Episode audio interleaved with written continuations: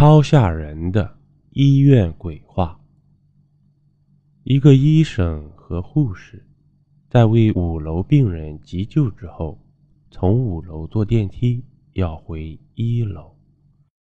可是电梯过了一楼却没有停下来，哔哔哔，电梯终于在地下三楼停了下来。电梯的门。缓缓的打开了，一股阴冷之气迎面扑来。一个女孩出现在面前，要进来搭电梯。医生吓得面无人色，赶快把电梯的门关上了。护士问医生：“为什么不让那个女孩子进来呢？”医生惊恐地说：“你，你。”你没有看见那个女孩子手上戴着一条红带子吗？地下三楼是医院的太平间，每一个尸体都会在手上系一条红带子，识别。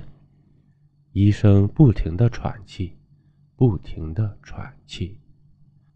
护士慢慢的把手伸到医生面前，是，是不是像这样的红带子呀？